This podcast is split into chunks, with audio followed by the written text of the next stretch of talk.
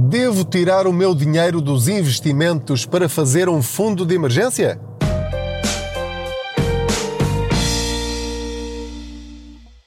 Olá, eu sou o Pedro Anderson, jornalista especializado em finanças pessoais e aproveito as minhas viagens de carro para falar consigo sobre dinheiro. Faço de conta que você vai sentado ou sentada aqui ao meu lado e vamos juntos conversando enquanto conduzimos. Ora, hoje quero responder à pergunta da Filipa Pereira, eh, que me enviou uma mensagem escrita perguntando se ela deve retirar o dinheiro que ela tem neste momento investido para fazer o seu fundo de emergência. Vou tentar responder da forma mais clara e prática possível para ajudar a Filipa e a qualquer um de vocês que esteja mais ou menos nesta situação. Como sabem, eh, há muitos anos que eu vos digo que a primeira prioridade, eu sei que é um pleonasmo, mas a primeira prioridade de todas é, para pormos em ordem as nossas finanças pessoais, é ter um fundo de emergência, que como já sabem, deixem-me só repetir para aqueles que chegaram agora a este podcast, é ter entre seis meses a um ano de todas as nossas despesas fixas mensais reservadas numa conta à ordem ou numa conta ou ferramenta financeira com capital garantido e que possa ficar disponível no próprio dia ou em dois, três dias. Portanto, tem de ter aquilo que se chama em termos técnicos extrema liquidez. Quando falamos em liquidez, quer dizer que abrimos a torneira e sai o dinheiro. Não tem de estar à espera que descongele durante uma semana para depois me aparecer na conta à ordem. É isso a liquidez financeira. É eu querer levantar o dinheiro e ele estar lá e não ter de estar a depender de ninguém ou de prazos muito longos. Isto porquê? Porque há produtos, por exemplo, há contas a prazo e, e também os certificados do Tesouro, por exemplo, em que só pode mexer passado um ano. Um ano e um dia.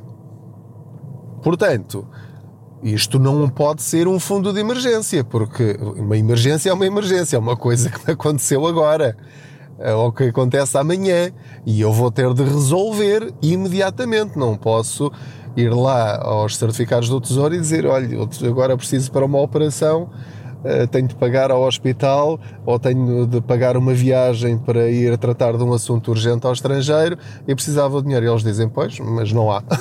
só, só daqui a sete ou oito meses é que acaba o ano o primeiro ano e, portanto, esqueça. Portanto, é neste sentido que vos estou a dizer que o fundo de emergência tem mesmo de estar disponível. Como nós sabemos, ferramentas financeiras em que o nosso dinheiro está sempre disponível e com capital garantido rendem zero ou quase zero. Há exceções, como já vos disse, há uma conta de, do, do Banco Inter que rende 5% no primeiro ano, 2% no segundo. Portanto, é uma forma deles utilizarem o marketing para arranjarem clientes e fazem muito bem, só aceita quem quiser.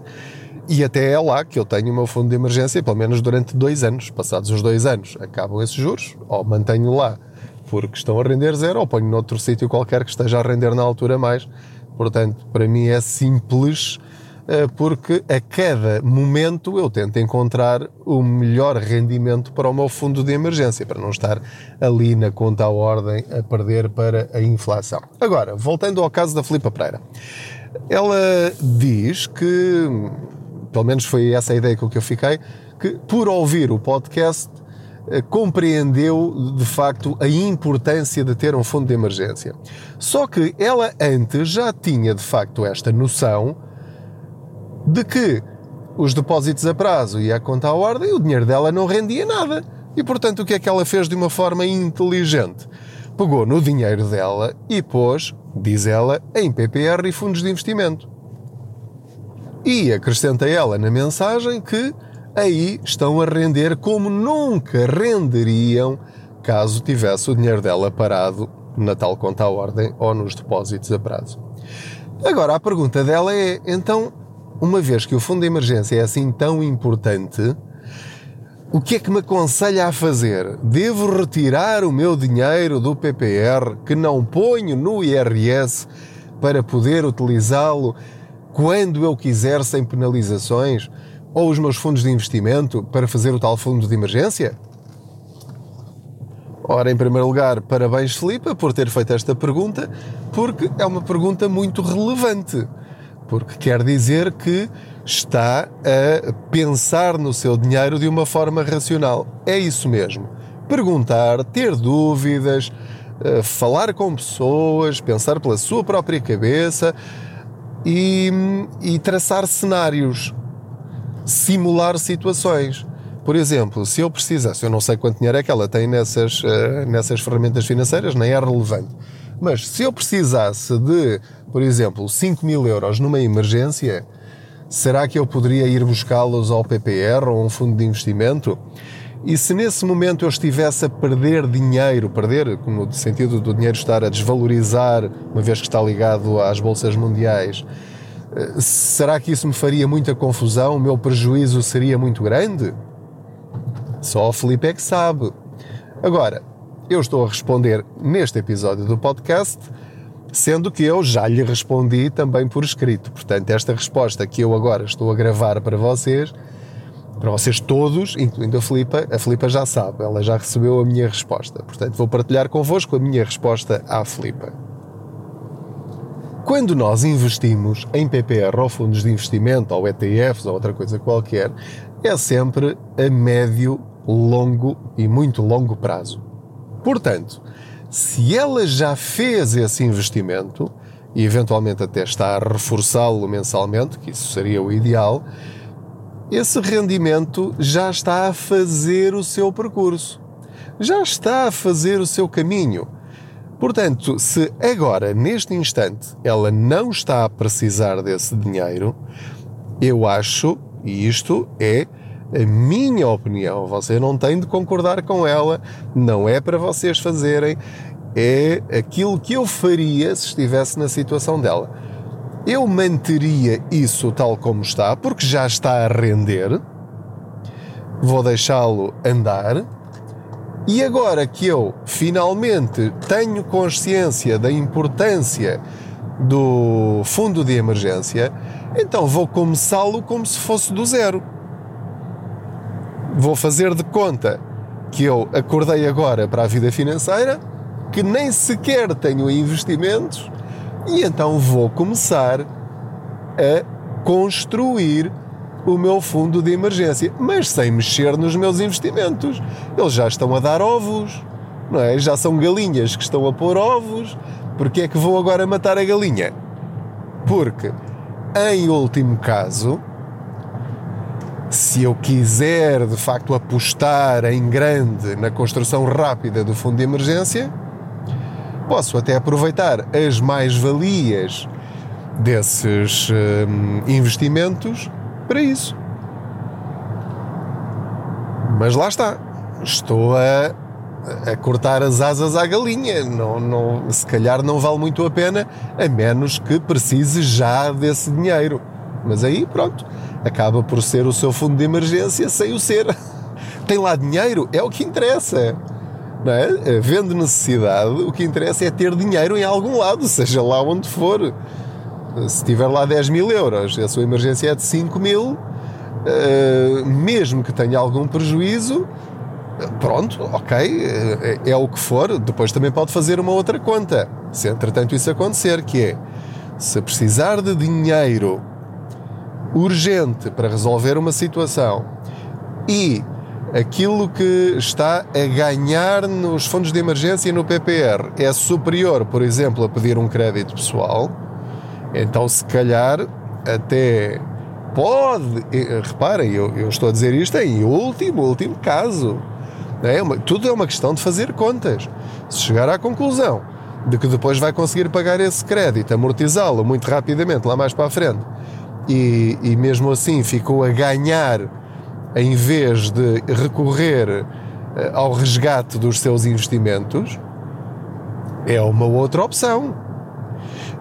Quando nós conhecemos as alternativas, é mais fácil escolher. Quando estamos encostados entre a espada e a parede, é fácil fazer a escolha. ou é a espada ou é a parede. Não há grande volta a dar. Agora, quando tem dinheiro em A, em B, em C e em D e pode escolher aquele que lhe dá menos prejuízo, acioná-lo para uh, resolver o seu problema, vai escolher sempre o mal menor. Se só tiver um mal, é esse e nada a fazer. Portanto, Filipa, de uma forma muito resumida, fez muito bem em investir o seu dinheiro, mas começou ao contrário. Se só descobriu isso agora, não há problema nenhum.